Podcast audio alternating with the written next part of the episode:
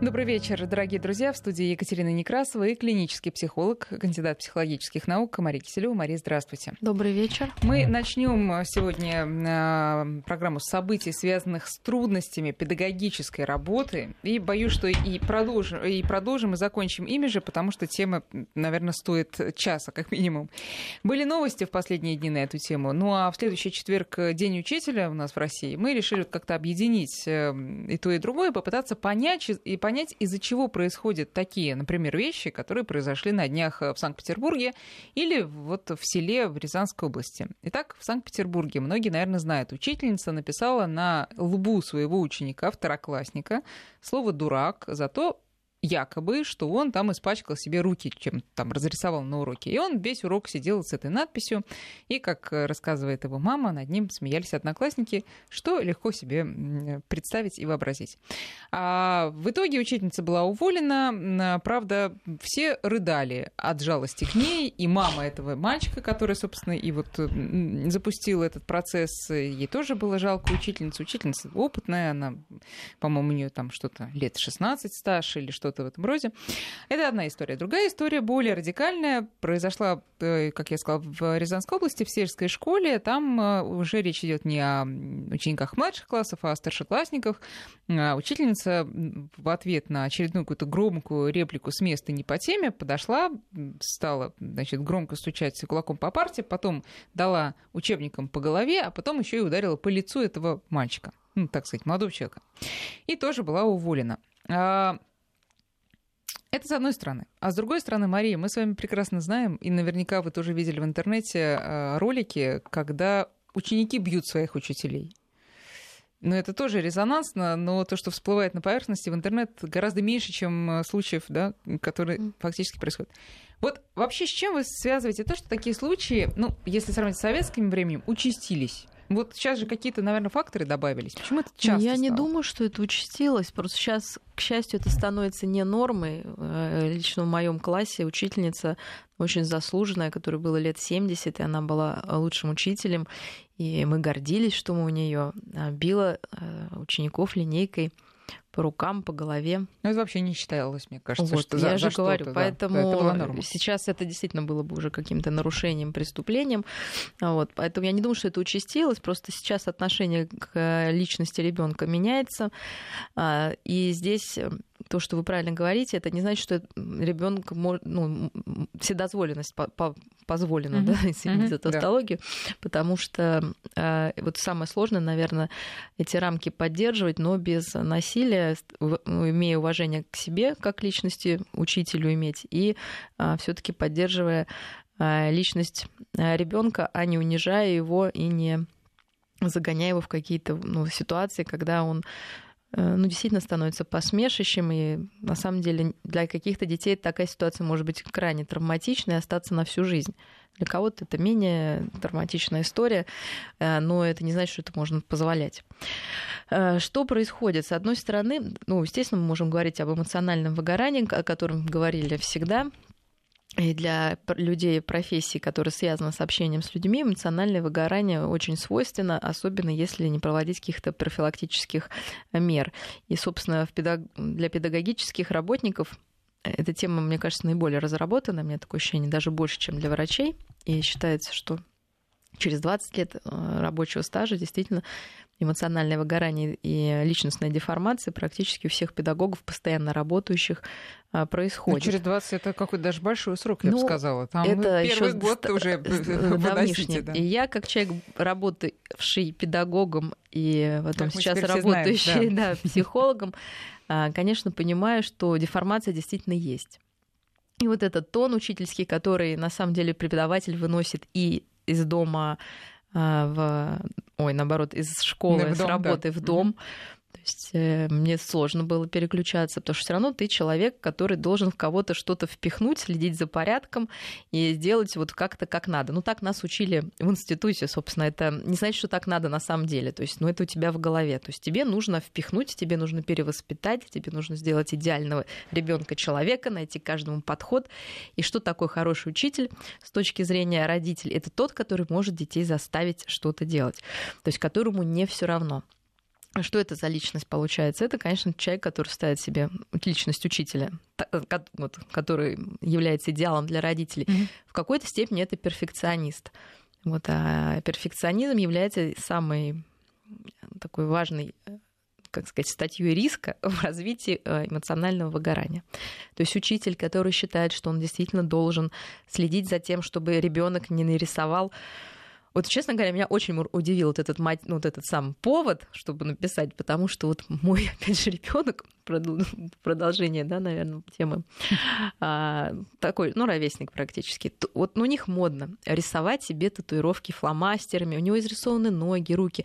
Но вот мне, как мать, вот вообще, честно говоря, ну, мне простите, я скажу вообще, по барабану. Ну, нарисовал, я могу с ним обсудить, что ты нарисовал, ты типа крутой такой, да, вот ты как вот какой-то там герой, я не знаю, да, и как будто ты там, ну, мы можем это обсуждать что, почему это должно стать не, поводом ну, какого-то раздражения. В данном случае это было просто последние капли череды непослушания и баловства. Ну, скорее всего. Нет, ну там же было сказано, что, в принципе, это, ну, хорошо.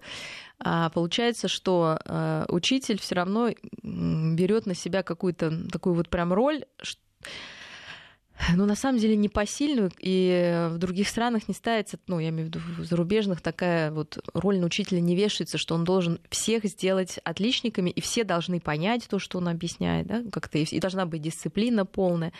А, то есть мы, конечно, на учителя, особенно начальных классов, навешиваем обязанность э, ну, перевоспитать наших детей. Им, собственно, это ожидается и научить их так, чтобы вот они научились, даже если они не хотят. Но создать эту мотивацию без того, чтобы работал сам родитель со своим ребенком дома, мотивацию к обучению, мотивацию вести себя прилично, как себя вести прилично. То есть, ну, ни один супер учитель не, не сможет вот это все сделать без помощи родителей. Но мы же понимаем, что, во-первых, родители очень часто не собираются не вступать ни в какой контакт и взаимодействие, и некий тандем с учителем, и им вот им-то уж точно по барабану вообще, что там происходит. Вот в этом все дело. И поэтому мой, моя рекомендация учителям относиться не, ну, вот, ну, спокойнее, наверное, к тому, что они видят в школе. Естественно, мы не, ну, мы не позволяем унижения никакое, да, мы фиксируем ну, своей личности как учителя, педагога, а, не позволяем унижения других э, участников там, процесса.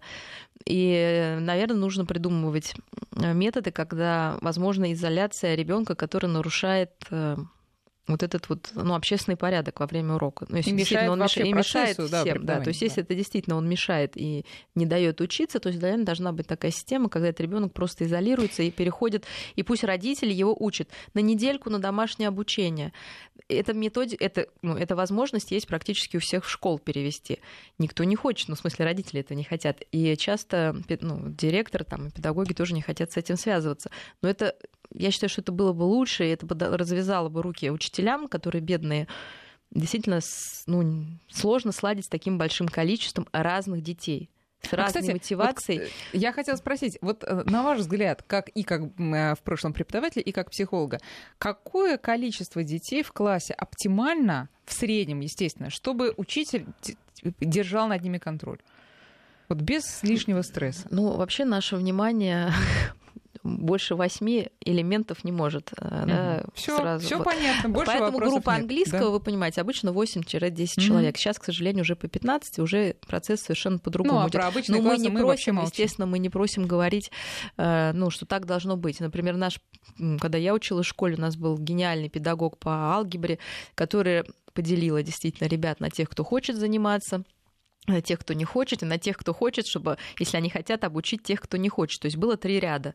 То есть, если ты хочешь сам заниматься, не хочешь делиться своими знаниями, вот ты сидишь в этом ряду и учишься. Да? Второй ряд э, был вот, если ты хочешь учиться и готов взять ну, тьюторство или шефство над кем-то, кто не хочет учиться, но, ну, конечно, у того второго, который плохо, ну, не то, что плохо, не то, что он не хочет учиться, у кого плохо получается. Mm-hmm. И третий ряд, кто не хочет учиться. И что они делали? А им давали просто более легкие задания. Ну, как бы вот они сидели там, и она им уделяла больше времени, потому что те, кто хочет учиться именно так, они будут это все делать. Во втором ряду тоже все будут делать, а которые не хотят учиться или им что-то непонятное, вообще математика не для них, им нужна дополнительная мотивация, она им уделяла в итоге больше э, внимания. И в конце концов, чем дело кончилось? В конце концов, прекрасно все было.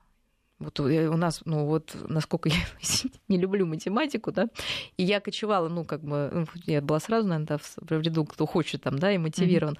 Но это давало всем возможность э, самовыражения. Если ты просто отличник, который сам себе, у тебя есть цель там попасть на Олимпиаду, вот тебе дают задание, тебя да, проверяют. Если ты просто хорошо, вот, ну, как, да, и готов делиться знаниями, тебе важнее вот, кому-то помочь, пожалуйста, вот садись сюда и работай. Не хочешь ничего делать, давай посмотрим, для чего нужна математика. Ну, нужна большая мотивация, какие-то задачи более практические она давала, более простые и а тогда это работало. Давайте вот этот пример разобьем, он очень интересный. А, учитель, мужчина, женщина была? Женщина. Женщина, Галина сколько было Ивановна, лет? Примерно? Она была, ну, ну, 45-50, то есть это была уже взрослая, зрелая женщина, и а, мы ее, она была очень строгая, она была вот. очень строгая. Вот мы как ее уважали, относились? мы ее уважали и любили. А за счет она, чего? За счет того, что она уважала, она к нам называлась только на вы, при том, при всем хотя мы были там, ну, с шестой, седьмой и дальше, да, класс, а, она учитывала наши интересы. Женщина была советской закалки, понятно. Абсолютно да. советской закалки. У нас вообще была какая-то очень хорошая школа. И, вот, и я очень жалею, что сейчас почему-то таких... Ну, она была скажем, просто хорошая, да, не какая-то там элитная, mm-hmm. даже для тех времен, ну, я имею в виду, там были все равно. А, вот, но ну, надо отдать должное директору, что было позволено делать такие эксперименты, потому что не каждый да, ну, разрешит это делать, тем более в советское время. Ее все уважали и любили. И я помню случай, когда на той же уроке математики у нас один творческий элемент пробежал по партам. Ну, вскочил вот из этого своего третьего ряда и решил по партам пробежать. Элемент, да. Да. Ну, она что сделала? Он пробежал, она сказала, все, садись, пожалуйста, на место. Или ты хочешь пойти погулять, иди погуляй. То есть все, что она должна была делать, писать ему на анбу, что ты творческие элементы, математика тебе не показана, да? ну как бы бессмысленно. Но, То есть человек а, себя... Хорошо. Нет, я хочу сказать, что человек уважал себя, этот учитель уважал себя. То есть она никогда не кричала. Она когда говорила нам какие-то замечания, то есть когда мы сидели в шубуршесе, я как сейчас помню, она говорила, что вы, как кошки, не можете сидеть спокойно, постоянно лижете себе под хвостом, например, да? То есть сразу ты как-то, ну, то есть, да, вот это беспокойство уходило у всех, да, положите руки на стол, да, не надо вот это шебуршение какого-то, которое отвлекает.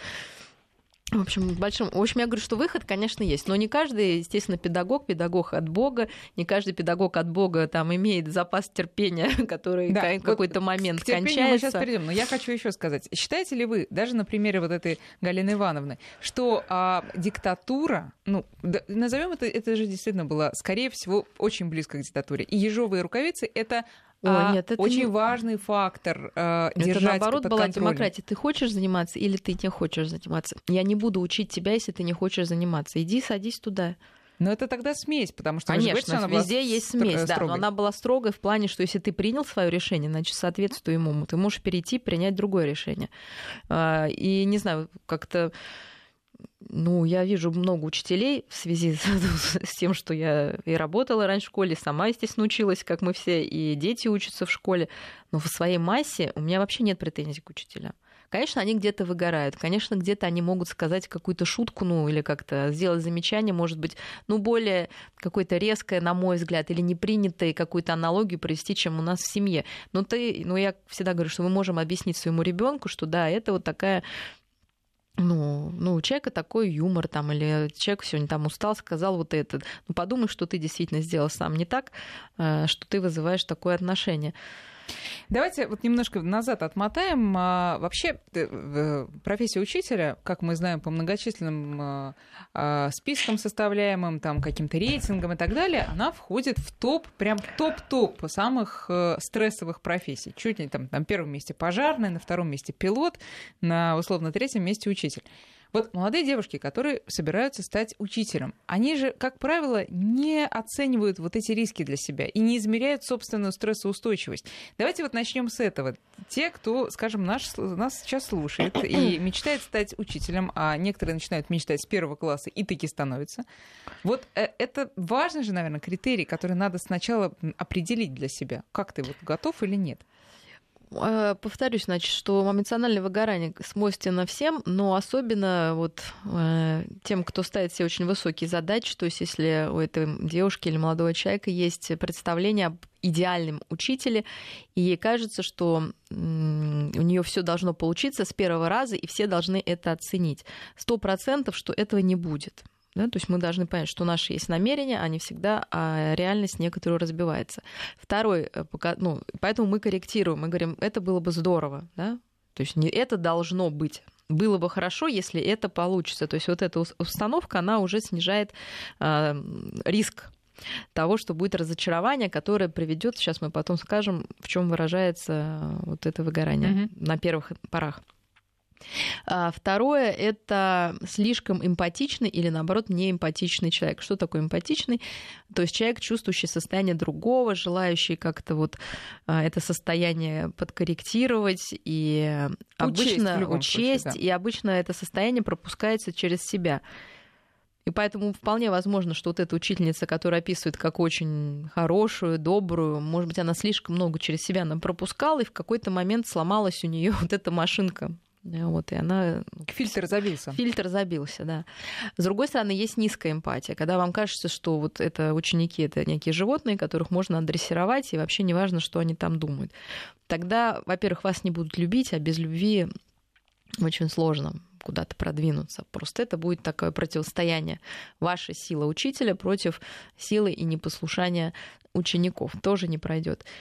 Дальше, ну, такая склонность, она близко к перфекционизму, трудоголизм. То есть учитель, который приходит на себя, наваливает там все и дежурство, и, я не знаю, что там, классное руководство, и вот пять раз в неделю ездит на какие-то там а, экскурсии и все такое, какие-то новаторские программы, но у каждого человека а, есть а, тоже ресурс, который заканчивается. Если есть возможность, почувствовав, что вы устаете взять тайм-аут, и это никак не повлияет на вашу самооценку и на все остальное, то а как учитель может взять тайм-аут? Ну, это уже, вот я не знаю, ну, у нас, например, была учитель, которая действительно взяла тайм-аут, сказала, я вернусь через два года. Я считаю, это отличная была история. Естественно, родители плакали, директора ругались но она была права, она не может выполнять свою функцию. Почему она должна делать не только себе плохо, ну как бы ученикам? Она вернулась? Да, потом вернулась. А что она делала эти два года?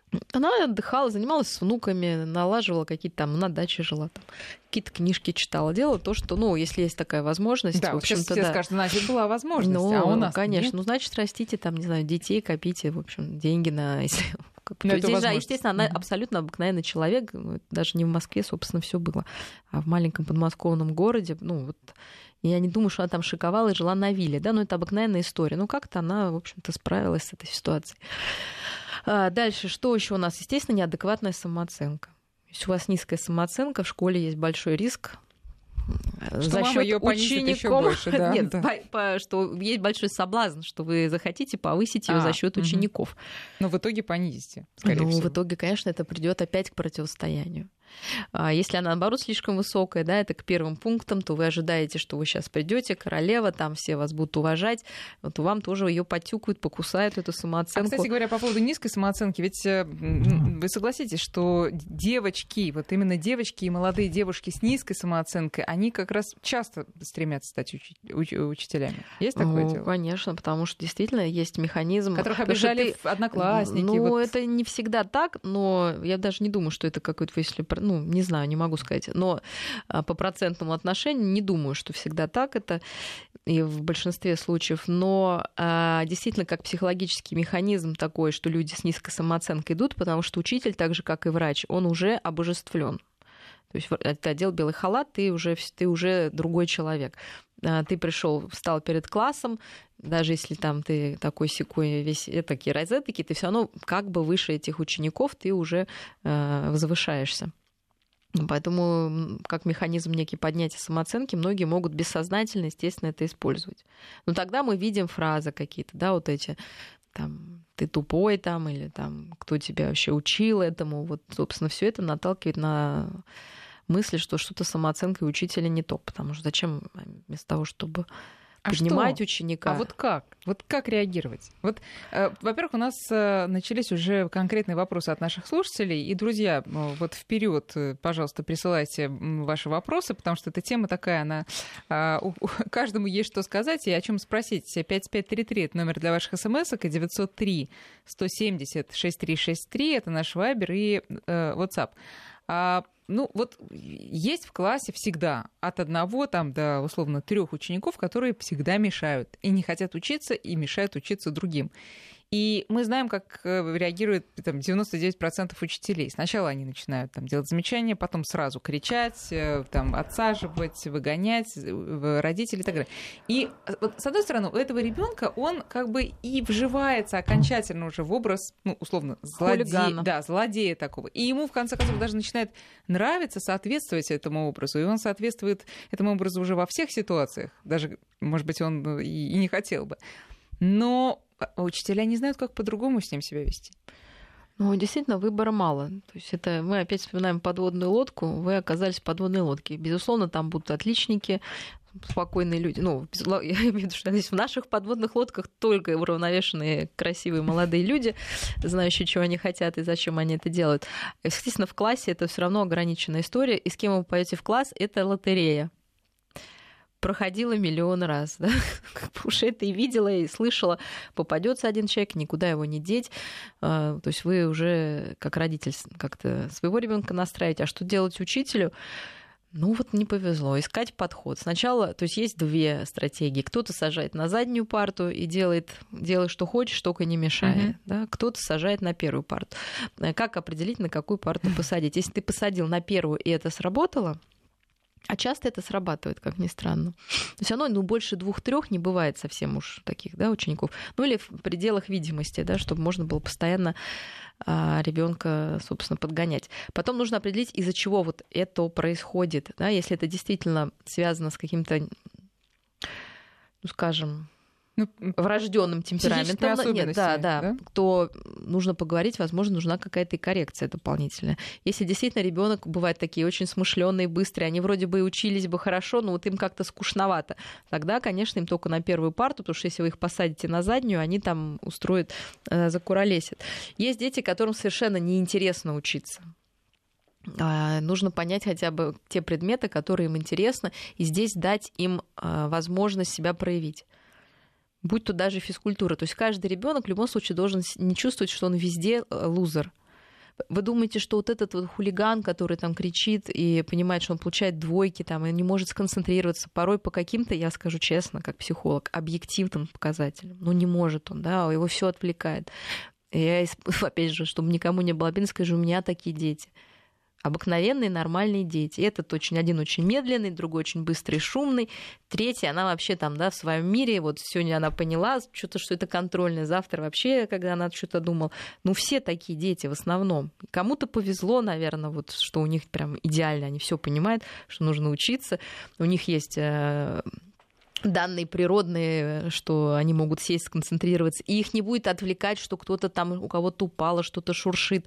Да, вот. А остальном дети-то, вот они обыкновенные нормальные дети, которые делают ошибки, которым сложно сконцентрироваться, у которых сложности с вниманием, особенно если мы говорим про начальную школу, у которых недостаточно мотивации вообще к обучению, они в принципе еще не понимают, что это. И основная задача же начальной школы и учителя вот в этот хрупкий период не Отбить охоту. Не отбить а, охоту окончательно, да. окончательно к обучению.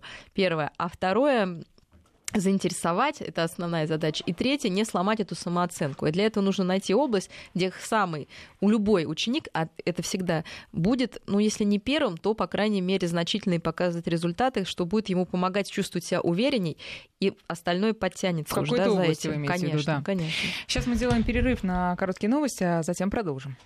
Альтера Парс с Марией Киселевой.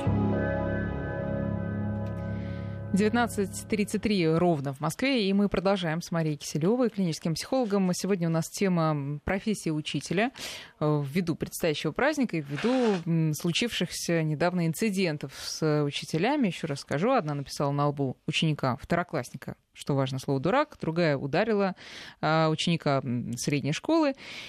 Обе уволены. Ну, а мы говорим о том, что, ну, как бы вот, ну, конечно, конечно, неправы. Нет, ну, понятно, что неправы. Но иногда хочется и их понять тоже, и учителей, потому что, ну, слишком стрессовая у них ситуация. Мы остановились на том, а, как реагировать на плохое поведение. И тут вот э, Мария вас спрашивает Маргарита. Она пишет, Моя знакомая учительница рассказывала, что у нее был ученик, который на уроках вел себя безобразно, а стоило ему сделать замечание, грозился покончить с собой.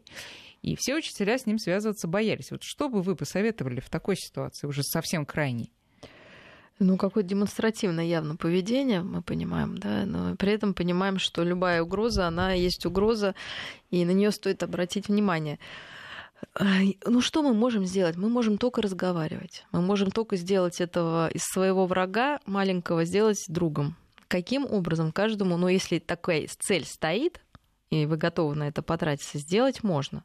Но вот тут я, есть ну, риск сходиться в такой подхалимаш, понимаете? Ну а что нужно учителя? было этому ребенку, как вы думаете? Ему было действительно нужно это дополнительное внимание. Но ну, вам жалко? Дайте ему это внимание. Если у вас, ну вот, ну да, вот так вот.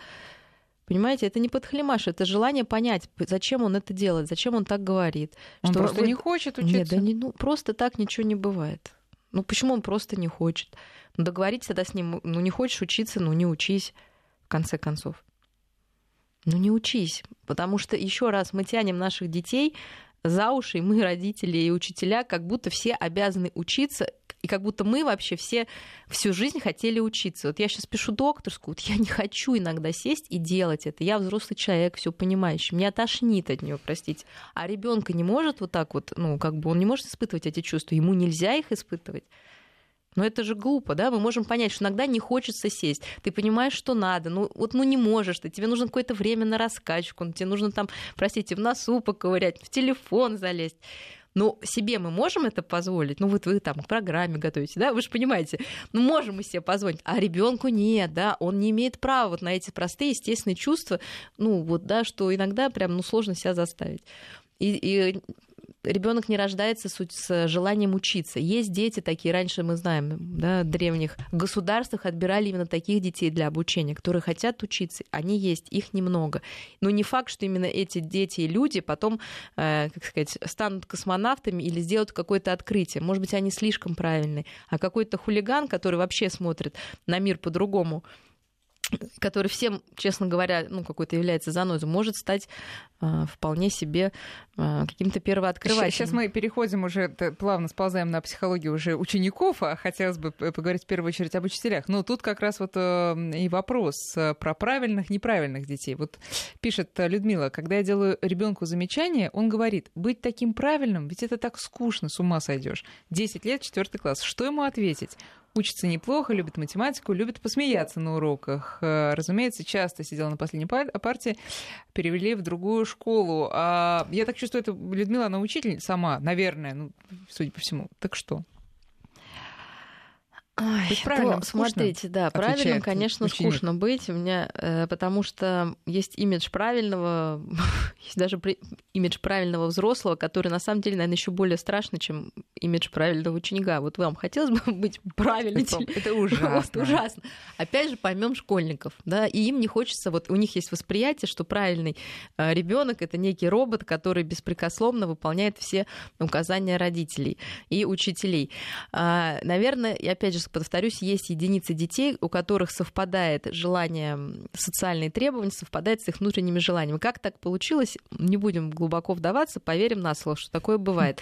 Но в основном дети чем-то, ну, они боятся потерять любовь родителей, они боятся наказания, и они могут вы, ну, выглядеть как правильно. Они перенимают на себя роль этих маленьких взрослых и становятся такими. Да ради бога, пусть, ну, да, если какой-то семье этому ребенку комфортно в этой роли, пожалуйста в этом случае я не хочу быть правильным.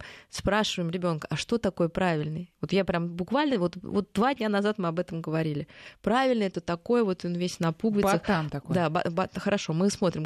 Вопрос только в одежде, Тебя никто не заставляет ходить в пиджаке, да, например. Нет, это, тот, кто хорошо учится. Он хорошо учится. Ну, хорошо, а что плохого, что хорошо учиться? Там мне не нравится это, а меня заставят. Хорошо, что какой предмет тебе нравится? Давай в нем будем лучше. Сделай доклад. Тебе нравится география, сделай по географии. Тебе нравится там чтение, а ты какую-то книжку читаешь по чтению, но не может быть, чтобы у ребенка не было любимого предмета. Начните с сильных сторон, я еще раз повторюсь. Лучше начать с сильных. А учителям совет. Вот в каждом классе, безусловно, есть ребенок с талантами. Но как обычно происходит? Есть два правильных, и они покрывают все. И физкультуру, и чтение, и рисование, и все. А вы попробуйте взять его, но только туда, куда никого не... Этого правильно. Ну, например, на чистописание. Вот пусть этот правильный только чистописанием занимается. А какого-нибудь хулигана, хотя вот этот правильный тоже может пробежать с той же скоростью, mm-hmm. но вы возьмите туда хулигана, поднимите его. Возьмите чтеца какого-нибудь артистичного, творческого мальчика, там, который который э, тоже неплохо это делает. То есть не покрывайте одним человеком все вот эти, ну, как сказать, конкурсы, где может самореализоваться э, ребенок. И тогда это будет, то есть приподнимите вот этого непутевого, я бы сказала, среднестатистического ребенка, найдите ему применение. Пусть Хорошо. он там цветы поливает, если ему нравится это, да?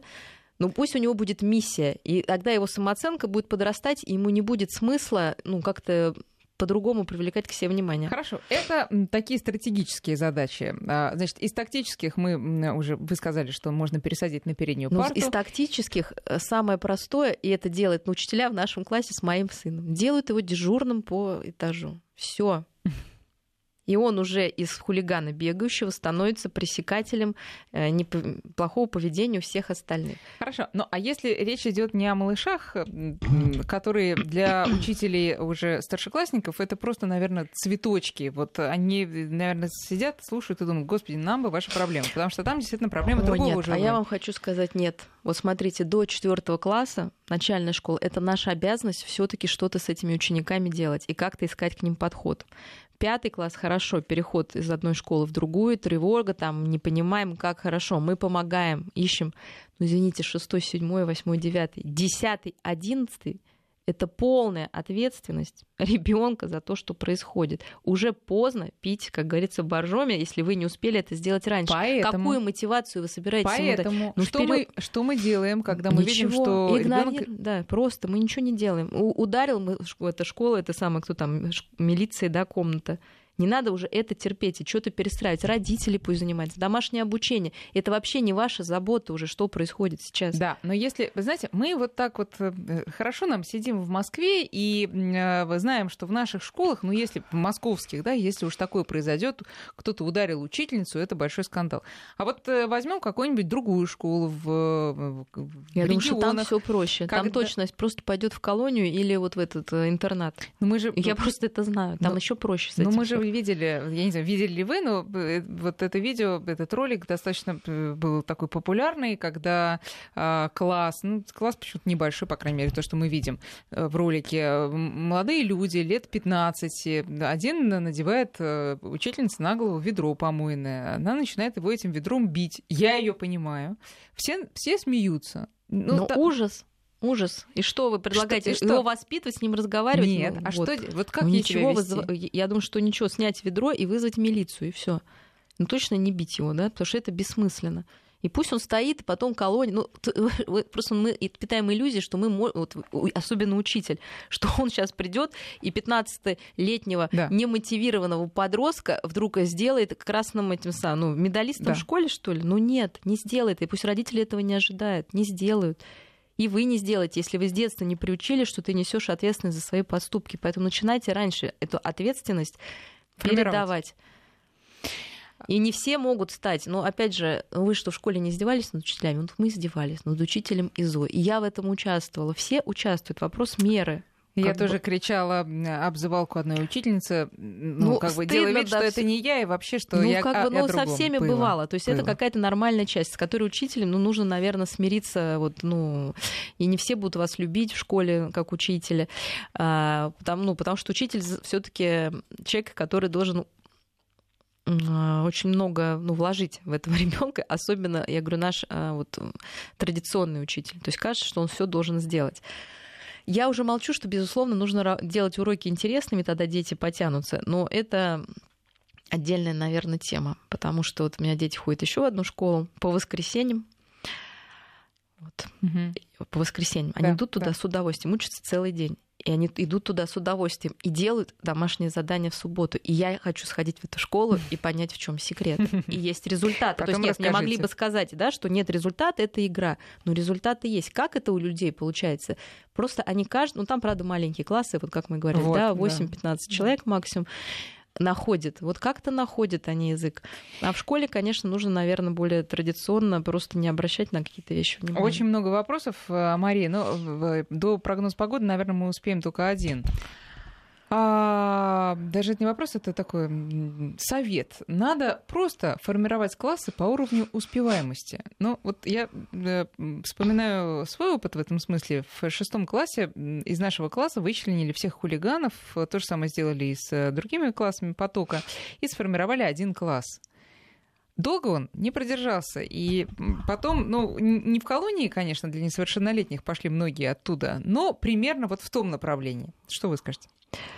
Сложный вопрос. Безусловно, хочется сделать э, кристально чистые классы. Там одни совсем кристально чистые, другие там чуть помутней, и третий самый мутный. Просто кого вы туда поставите? Можно сразу... Мне очень жалко вот этого учителя, который вдруг окажется в этом аду. То есть это, мне кажется, будет точно выгоревший учитель, потому что нормально не, просто не выдержит. И отдельно взятая, другой... интегрированная в школу колония для несовершеннолетних. Реально, да, да. да. То есть эти, ну, с другой стороны, может быть, это выход, если действительно ну, у нас есть коррекционная школа, где, кстати, мы практику педагогическую проходили в коррекционной школе. А, а ну, нам Мария было просто. вспоминает об этом, мы послушаем прогноз погоды. Альтера Парс с Марией Киселевой. 19 часов и 48 минут. Остается у нас еще небольшое время для того, чтобы продолжить эту беседу. 5533 для смс 903 170 6363 WhatsApp и Viber. А, сейчас я еще какой-нибудь вопрос слушательский задам. Пока, Мария, давайте вот о чем поговорим. Все-таки вот э, приходит э, учитель в класс, а, и даже, возможно, она ни о чем и не подозревает, что произойдет через 15 минут. Но вот в процессе она не знаю, успевает ли она почувствовать, что она сейчас взорвется. Скорее всего, она даже и почувствовать это и осмыслить не успевает. Но вот как-то вот выплескивается. Все-таки как сделать так, чтобы она спрогнозировала такое развитие событий и взяла себя в руки и не написала на лбу ученика слово «дурак», не ударила его по лицу и не сделала еще каких-нибудь интересных вещей? Ну, значит, довести любого можно человека, причем не только до таких с какой-то степени, ну, понятно, в масштабах ужаса а, не очень ужасных поступков. Но а, прежде всего это нужно понимать свой общий настрой, более широком таком контексте. Не на конкретном уроке, а в конкретный месяц, я не знаю, да, в конкретных обстоятельствах, не только в школе, но и в семье, и на улице. И эмоциональное выгорание, оно имеет свои звоночки. А, прежде всего, это такая эмоциональная, физическая и умственная истощенность. То есть, э, естественно, это такая вот усталость глобальная, которая, ну, иногда, естественно, нам кажется какой-то ленью, а иногда, точнее говоря, чаще всего это все-таки наш организм уже не выдерживает нагрузки. Вот, и неважно там, что был недавно отпуск, то есть это уже усталость э, больше эмоциональная от только представление того, что тебе опять придется вот в эту рутину, а, в эту работу идти. И еще раз скажу, что в эмоциональном выгорании чаще людей, которые работают свое, любят. Mm-hmm. Вот именно поэтому выгорание эмоциональное и происходит, что они слишком много эмоций, ну, банальным языком говорю, туда вкладывают. И этот источник в какой-то момент может иссякнуть. А, и, естественно, первое, что появляется, ну, тоже такой звоночек, это негативные какие-то установки и обесценивание труда своего. То есть, что все бесполезно, все равно детей вот как раз ничему не научу, я не смогу их там воспитать, естественно, какие-то такие вот, ну, депрессивная симптоматика. И дальше появляется, ну, такая вот беспомощность. То есть, вот это слово «дурак», оно с чего было написано-то? Оно было написано от беспомощности. А откуда эта беспомощность? А потому что учитель считает, что она должна как-то повлиять на этого ребенка и что-то с ним сделать, сделать такое волшебное, чтобы он перестал рисовать, чтобы он стал слушаться. А возможно ли такое? И имеет ли вообще человек хоть какой-то на Земле, учитель себе должен задать вопрос, чтобы помочь себе возможность вот так сделать?